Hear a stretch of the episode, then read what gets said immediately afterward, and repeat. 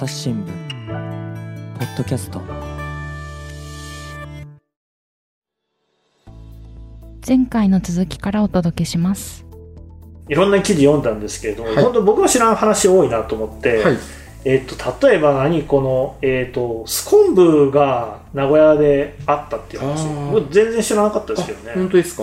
やっぱりでかそもそもスコンブ食べないですけど宮古昆布のイメージありましたけど。そうですね。いや、僕もあの、やっぱり、あの、スコンブといえば宮古昆布、うんうん。あの、しか知らなかったんですけど、愛知にもあったと。愛知にも、しかも100年以上の歴史を持っていてですね、本当ですか、はい、すごい老舗で、一うん。一時はその名古屋の昆布といえばシャチ昆布って言われるような。ねえねえ。ね何でもシャチでしょ。そうですね。ねどういうそのセンスなのかと、はい。例えば他のシャチだと金金シャチドッポってあるね。金シャチドッポ、はい。これは何でしたっけ？あ、これはですね、あの、えっと、いわゆるあの、ゴミ拾いをする運動のことを、あの、う運動なんですけど、ゴミ拾いね、はい。街に落ちてるゴミを拾そうですね。かまあ、うん名古屋をこう綺麗にしたいと思ったまあ若者がですね、あの、こうツイッター上でどうやったらみんなが参加してくれるかなっていうのを考えたときに、まあ、あの、ハッシュタグをつけて、あの、発信すれば、あの、多くの人参加しやすいんじゃないかと。はいはい。で、その、あの、ハッシュタグの名前に、金シャチドッポというネーミングをつけて、今やってますよっていう、そういう記事です。はい。すごい素晴らしい。はい。本当にあの街が綺麗になるのはね、いいことだ。なんで金シャチなんですかね。これ、理由とか聞いてみました？いや、それもちろん聞いたんですけど、うんまあ、やっぱり名古屋らしさを表すには、やっぱりシャチが一番だっていう、名古屋らしあさのはい。すごい単純な理由でしたね。シャチ。名古屋といえばシャチ、シャチ。まあね、それ別にいいんですけど、そればっかりっていうのもね、まあまあまあまあ。あと、僕はこう読んでね、あって思ったのが、これ僕知らないやつ。このなんか、駄菓子に卵と愛情を巻いてっていうね、名古屋のお好み焼き店っていう。これを全然知らん。名古屋の北区って書いてありましたけどね。そうですね。名古屋の北区で、あの、発祥の、なんかスナックロールっていうですね、名古屋独特の、何それ。あ、これ神田さんもご存知知りないですか？ませんね。ちょっとね、どういうお好み焼きなんですか、えっと、いわゆるあの、まあ、うまい棒をはい卵で巻いて、うんそれを食べる。お好み焼きの生地みたいな。あ、そうです、そうです。はい。それはそのお好み焼きの生地でうまい棒を巻いた味がするでしょうね。そ、もうそのまんまですよ。でそれいくらぐらいするこれあの、100円台だと思います。はい。の まあでもうまい棒10円ちょいだから。はい。あのね、駄菓子文化は確かにさっきの明道町じゃないですけどありまして、はい。で、僕らの近隣で有名だったのは、あの、せんべい。あのエビせんべいですわ。長細い、ラグビーボールをペチャン潰したぐらいの感じの大きさのエビせんべいを2つに割って、その間にあの、例えば目玉焼きを挟み込むんですよね。うんこれ玉せんって言うんですけど、はい玉せんはそこそこしましたよ。僕らの子供の頃で50円。一番安いのはただソース塗ってあるやつで、それ20円ぐらいだったと思いますけど、その中身はね、いろいろ入れるものは変えられるわけですよ。で、それでこう、駄菓子屋さんの鉄板の、駄菓子屋さんに普通鉄板ないですよね。そうですね。名古屋はあるんですよ。で、そこで焼いてもらって食べると、ソースつけたりマヨネーズつけたりして、本当にね、はいこう安いえー子供のね、でも大好きな感じの味の、まあ、一種ですからね。そうですね。はい。玉せんは知ってます？玉せんはしてます。はい。食べたことあります？食べたことあります。え、それどこで？いや、これ、名古屋来てからですけど、やっぱりそうなの、はい岡山になかった。岡山では見たことないですね。岡山でもでも駄菓子屋があるでしょ？駄菓子屋はあります。何食べてたんですか？ただもう本当に売ってベビースターとかですね。いわゆる鉄板がある駄菓子屋は岡山で見たこと僕はないです。まあね、駄菓子って普通袋とかに入って売ってますもんね。ですねうまいもそうだし。はい。鉄板ないんだ。鉄板見たことないですね。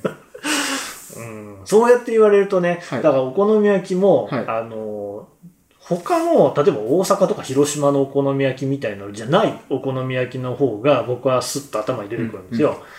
えっ、とね、市場があるんですよね。区各区にあるのかな？んかまあ結構要所要所に名古屋市でもあって、そういうとこに行くと、あそういうとこになくても売ってるけど、銀紙かなんかにくるんだ、それこそ100円、150円ぐらいで買えるちっこいお好み焼き。中は本当に粉とソースとキャベツぐらいしか入ってないんですけどね。はいあと卵と。ああ、うまいんですよ。知ってます？知ってます。あれもないでしょ。あれもないですね。はい。どこでも見たことないですもんね。はい。何なんですかね？あれもあれですよね。あの、100円でこう、片手でこう食べれるような、そうなの。学校帰りとかに食べるんですよ。そう、だからあの、それこそ私妻とか、その、あの、義理の両親とかと話してると、結構お好み焼き僕の感覚だとやっぱ主食ってイメージがあるんですけど、ね、結構、名古屋の方ってこう、お好み焼きっておやつ感覚っていう、なんかそこの感覚の違いもあるなっては。逆にその大きさもちっちゃいですからね、あーまあ、手のひらがよりちょっと大きいぐらいの感じだから、あんなん1枚食べると全然お腹膨らまないですもんね。スナックですよね。はい。スナック文化かもしれない。大体なんかそうなんですよね。そういうその、例えば台湾ラーメンとかに関しても、はいそのなんですか、すごくこう味がめちゃくちゃグルメとしてうまいってことじゃなくて、ちょっと B 級な感じ。うんうんじゃないですか。あの B 級感っていうのが全部繋がってる根底でね、繋がってる感じはね、しますけどね。うん。でもこれ知らん、これな、こんなんどうやって見つけてくるんですかいや、でもやっぱりいろんな人と喋ってると、スナックロールあるよって言われる。そうで、だからスナックロールを向こうは当たり前みたいな感じで言ってくるので、ちょっと待ってくれと。スナックロールって何ですか？はいはいはいえ、なんでお前知らないの？っていうところから取材することが多いですね。知らんでお前知らないみたいな。そこがね、すげえ名古屋っぽいなと思いますよね。みんな知ってますよね？みたいな感じでそうですそうです言ってくるっていうね。はいうん。この名古屋の常識みたいなのが、はい。当たり前みたいにちょっとなんかね、なんていうんですか、上から目線感じることないですか？上からはないですけど、さっきのあの、名古屋飛ばしとかもそうなんですが、うん結構名古屋の人って自分で自虐ネタを言いたがるじゃないですか。でもうん一方で、よそ者が自虐ネタを言うとすごい怒ってくるってのありますよね。分かってる。よくあなたは分かってる。これはね、本当にあの、名古屋トラップですから、気をつけないといけないですよ。名古屋に入ってきた時に、まあ何でもいいんですよ。例えばね、野球の好きな方だったらね、まああの、今、えー収録時点でね、ドラゴンズ、うん絶賛最下位ですよ。はいで、あまあ、基本ね、そういう時にもですね、あ例えばじゃああなたがね、名古屋駅に来てタクシーに乗りましたと。でタクシーの運転手さんとなんとなくね、野球の話になりましたっていう時にね、お客さんどちらからいらっしゃったんですか？あ東京です。あで、まあ、野球の放送かなんかかかったりしましょう。ああ、ちょうど野球やってますね。ちょっと音を大きくしてくださいみたいな。え、お客さんはどこのファンですか？例えば巨人ですなんて言ったもんだらね。もうその時点でちょっとタクシー運転手のこ心に炎が灯ったと、そう思ってください。で、運転手さんはそう言うでしょう。まあ、今年はドラゴンズが弱くてね、って。いや、本当に弱いですよね。まあ、やっぱり立浪監督の采配とかちょっと影の人がいいんじゃないですかねって言おうもんなら、あなたはそこからもうね、冷たい仕打ちを運転手さんから受けることになることは覚悟してくれと。で、その運転手さんは言うでしょ。本当にそうなんですよね。まあ、監督の采配もね、あともう選手たちももっとピリッとしないとかって乗るだろうけれども、もう心の奥底では、もう怒りのマグマが渦を巻いてるっていう、そういうね、そういう精神状況っていうのが名古屋人ですね。勝手に言っちゃったけど、なんとなく感じるとこありますか？そうですね。なんで、あの、こう、向こうから言われた自虐ネタには笑いつつ、やっぱちょっとこうフォローしてあげるとそうそれ待ってる。はい。そんなことないですよってね。今若手が伸びてるんじゃないですかぐらいのことは言ってほしいわけですよね。そうですね。うん。やっぱネオ君がね、投手になったことがこれから生きてくるんじゃないですかぐらいのフォローをしてもらったら、いやいや、そんなことないですけどねって言って、それで、まあなんか和やかな感じになる。なんかめんどくさいですね。名古屋人めんどくさいですめんどくさい気質ですかね、名古屋は。そうそうよくほら、こういうのでネタにされるのって京都の人だと思うんですよ。ね。なんかちょっとこうね、お図が高いじゃないですけれどもね、えー、プライドが高いみたいなことも言う。あと、なんかちょっと闇があるみたいなことも言うじゃないですか。なんていうか、それとはまた違ったこの名古屋の屈折ね。何なんでしょうね。でも僕はなんか一つの日本の典型かなと、縮図とも思ってるんですけどね。どうですか？でもそれもあの、なんかこう僕結構民族学が好きなんですけあど、ら。あの、いろいろこう調べて、あの、僕の地元岡山県っていうのは、はいはい関西と広島に挟まれてるので、まあでもね、政令指定してでしょでも結構やっぱコンプレックスがあって、関西でもなければこう、広島に勝てないみたいな。やっぱ広島はそういう大きいんですね。そうですね。うんうんなんで、実は割と岡山も結構こう自虐的に自分たちを言うところっていうのはあるんですけど、はいはい。でもこう他から言われても多分こう対抗するっていうイメージはあまりないんですよね。ああ、っなんか岡山はこんなにすごいんだぞって感じじゃない。ていう感じじゃないかなと思っていて、だからそういう意味で言うと岡山はやっぱちょっと田舎だしっていう、なんかこう自分たちをこう卑下してる部分がどうしてもあるのかなと思うんですが、似てる。一方で、でも名古屋ってこう関東と関西に挟まれつつも、でもこう名古屋はすごいとこだぞっていう気持ちが、があるゆえに、こう、他から言われると、ちょっとこう火がつくっていう、なんかそこの違いがあるのかなと、分析してるんですけど、どうですかね。うーん、まあ火がつくんだけれども、はい決してその東京の人の前ではそれを見せないっていう感じがね。あとね、その、大阪に対しては、はいそういうこう執着はあんまりないんですよ。うーん。うん。あの、もちろん大阪の方が名古屋の方が全然でかい町なんですけども、やっぱりね、名古屋人の目線っていうのは東京の方を向いてるんですよね。東京には負けんぞと。お前らみたいなんだと。いうような感じ。うん岡山の人って、東京はどう思ってるんですか？そうですね。でもやっぱり一番、あの、身近な都会っていうと、やっぱり神戸とか大阪、関西なので、はい。え、お、じゃあ、大阪には負けないぞみたいなのあるんです負けないとはないと思います。かない。でね、はい。でね名古屋弁だな、それ。あ、そうですか。はい。あーそこはじゃあちょっと違うのかな。そうですね。なんで、岡山はもうどっちか言うと、もう関西とか、その都会にどっちか言うともう、あのー憧れてるって感じの方が強いかもしれないですね。まあ、そうですね。そうですね。屈折がない。屈折してるとこもあるんでしょうけど、うん最終的にはもう認めざるを得ないみたいな気持ちかもしれないですね。ああ、わかった。名古屋人間は最終的には認めてないですもんね。と思います。はい。は どこかでやっぱりね。い。まあ、所詮東京なんていうのはね、徳川家康さんが愛知県から行ってって、ほんで江戸を作ったっていうのは、それまでは何にもなかったわ、ぐらいに、え誤った認識をね、持ってますから、ああ、なんでしょうね。でもそういうのが、いろいろな端々には出ているのかなだってさっきの名古屋飛ばしとかも、そういうのがあるから飛ばされると怒るわけでしょ、そんなん普通じゃないですか。うんだって途中なんだもん。ね通過されるっていうのは、どの都市だったらありますよね、そんなのはね。うん。あと飛行機とかだったらね、みんな通過してくれたみたいな、ね。そうですね。心が狭いよね。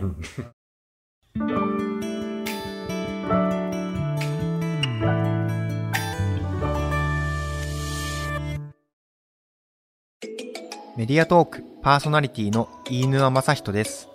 ニュースの現場からお聞きの皆さん、朝日新聞ポッドキャストには他にも番組があるってご存知ですか？メディアトークではメディアの今、そして未来について言葉を交わします。どうしたら皆さんに情報をお伝えできるのか、何を伝えるべきなのか、コンセプトはあなたとメディアの未来をつなぐ。過渡期の今、一緒に考えてみませんか？アプリからメディアトークで検索してみてください。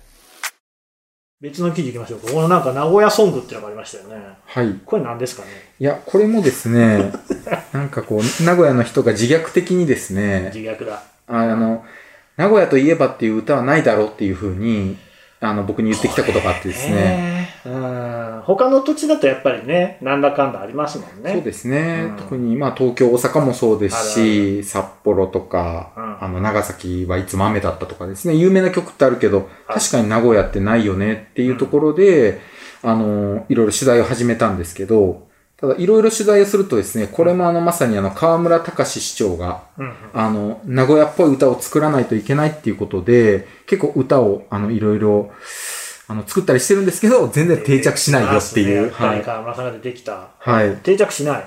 定着、あの、え、ちなみに神田さんご存知ですか？夢をつなごう、ナゴラッチョというですね、歌を2010年にあの河村隆市長は出してるんですけど、ご存知ですか？うん聞いただけで勘弁してくださいという気持ちに。ナゴラッチョって何ですか？ナゴラッチョ。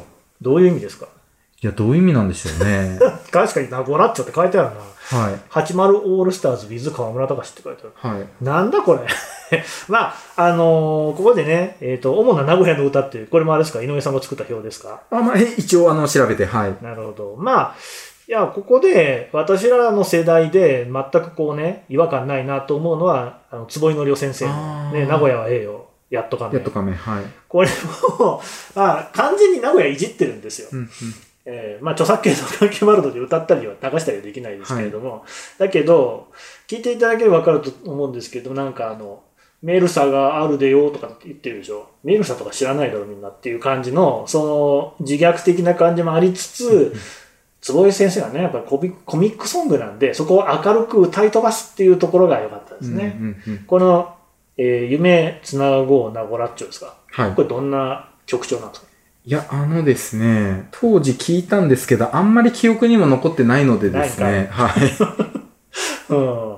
らちょっとそれは定着せんかったと。はい。うんで、この記事はそこら辺をいろいろ探ってるわけですか？そうですね。それをいろいろ探った結果、あの、今池っていうあの場所が名古屋にあるんですけど、ありますよね。はい。えー今池、どう説明したらいいでしょうどね。そうですえね。ー栄と星ヶ丘の間ですね。はい東山線でね、えーは栄、新栄、千草、今池、池下。ね、千草と池下の間です。はい。ねそれは説明にはなってないけどいや、。割とまあ、例えばあの、の飲み屋とかですね、飲食そうですねも結構いろいろあって、東方ガスがありますね。そうですね。で、なんか結構、あの、ライブハウスがあったりとかですね。あるある、そうだ、はいそれそれ。なんかそういうこう、わ若者も、あの、いるし、いますね。あ、昔からのそのお年寄りもいるしおるおる、で、あの、結構外国人もいらっしゃったりだとか、本当ですか？結構いろんいろんなこう、文化、老若男女が、あの、結構集まってくるような街なんですけど、はい。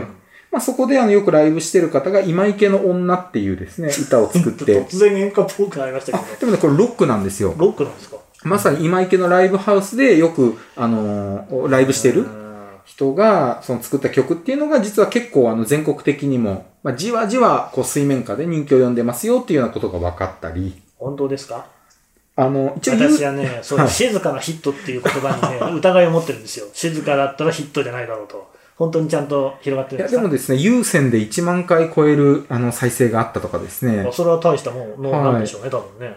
まあ、結構、あのもう20年以上、あのー20こう年はい、20年前以上前にできた曲で。はあ、なるほどね。まあそういうのがあると。あると。はい。あとはどんなのがあるんですか？あとはですね、名古屋のいろんな地名が、あの、結構変わった名前だとか、あの、漢字が難しくて読みづらいとか、そういう地名を、あの、歌の歌詞に入れたですね、大名古屋小歌っていう、あの、歌を作ってる人がいたりとかなん。で台つけちゃいましたね。本当にあの、大名古屋ビルジングとかね、ああの辺のね本、当ですよね。センスね。はい。名古屋に台をつけんとか台を。でも小歌にかけてるんですかね。あー大そういうことなのかな。ねちょっとね、読みますからね。えー、匂いと出ました。匂いっていうのはね、そういう地名。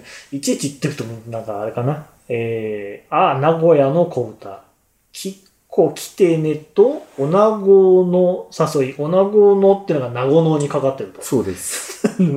なかなかですね。おめえどうして鶴舞か。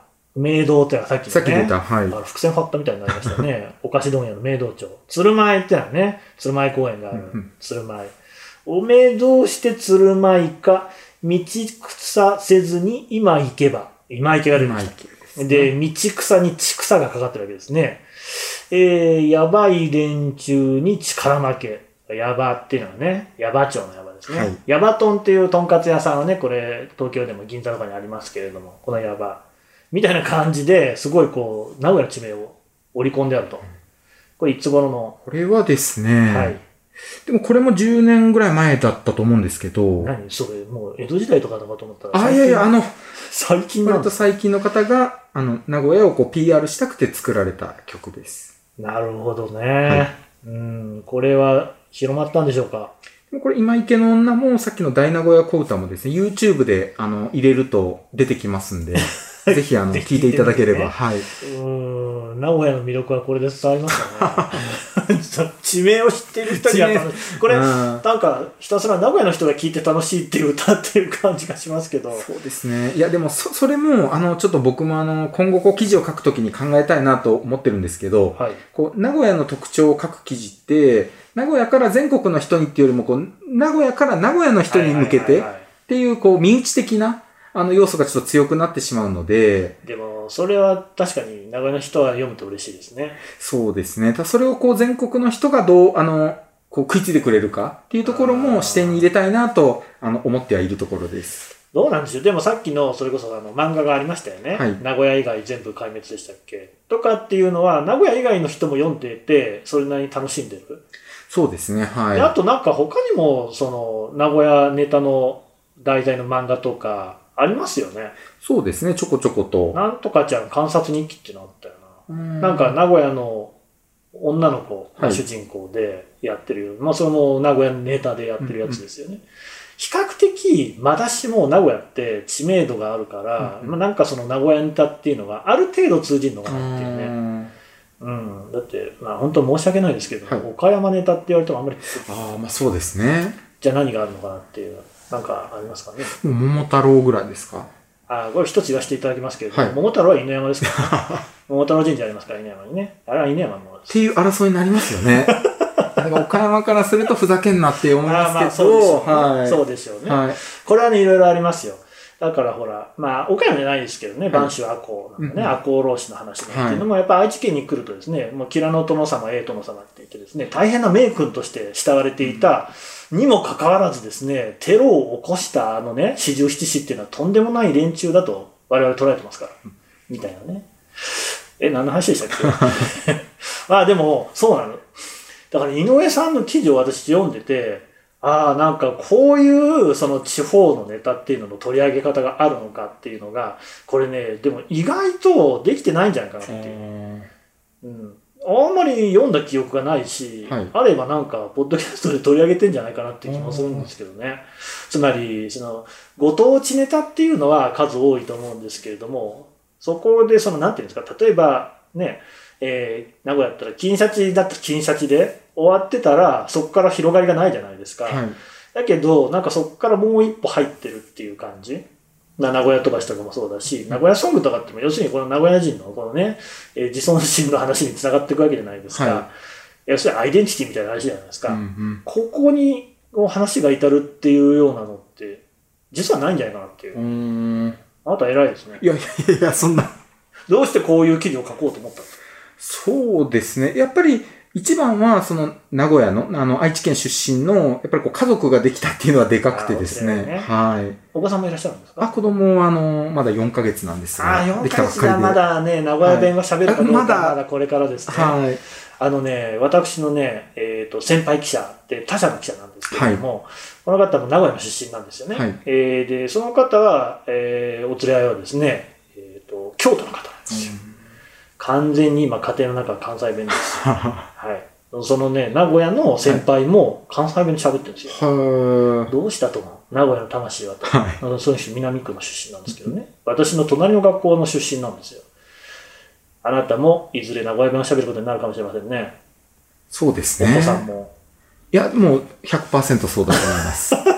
やっぱりそこは主導権を握っているのは、はい女性妻の方なんですかね。そうですね。あと、まあ、これあの、どこでも一緒かもしれないんですけど、やっぱ方言ってあの、こう、お年寄りというか、いはい年配の方の方がきついじゃないですか。そう。うん。それで言うと、まあ、あの、うち、あの、妻の、あの、両親もいるので、がやっぱり名古屋弁結構きつく出るので、じゃあちょっと回しするとか言います？あ、言います言います。本当に言うんだ。あの、すごいもう本当に、たまにはって思うって分かってないけど、合図中ってることもあるぐらい。成長の、あの、回しをするっていうのは準備をするって言うんですけどね。はい。チャット回ししやって。いろいろ、いろいろわからない名古屋弁もたまにありますけどね。あーじゃあでもね、私も本当に名古屋を離れていく久しいわけですよ。はいその間にはなんか日本すら飛び出したっていう始末で、はい。名古屋のこの文化、ね、言語、継承、井上さん本当任せましたんで、それプレッシャーですね。すごく重たいものをこう託されたような、まだね、い名古屋の方で勤務をされるってことですよね。だと思います。はい。そうですよね。はい。ということはやっぱりですね、どういう立場になって担当になったとしてもですね、やはりこういうこう面白い記事を書い書くっていうね、その気持ち、はい。心構えをぜひ忘れずにあ続けてほしいなと。わかりました。重く受け止めて。はい。こんなところで今回のお話はお開きにしようかなと思います。ありがとうございます井上さんでした。どうもありがとうございました。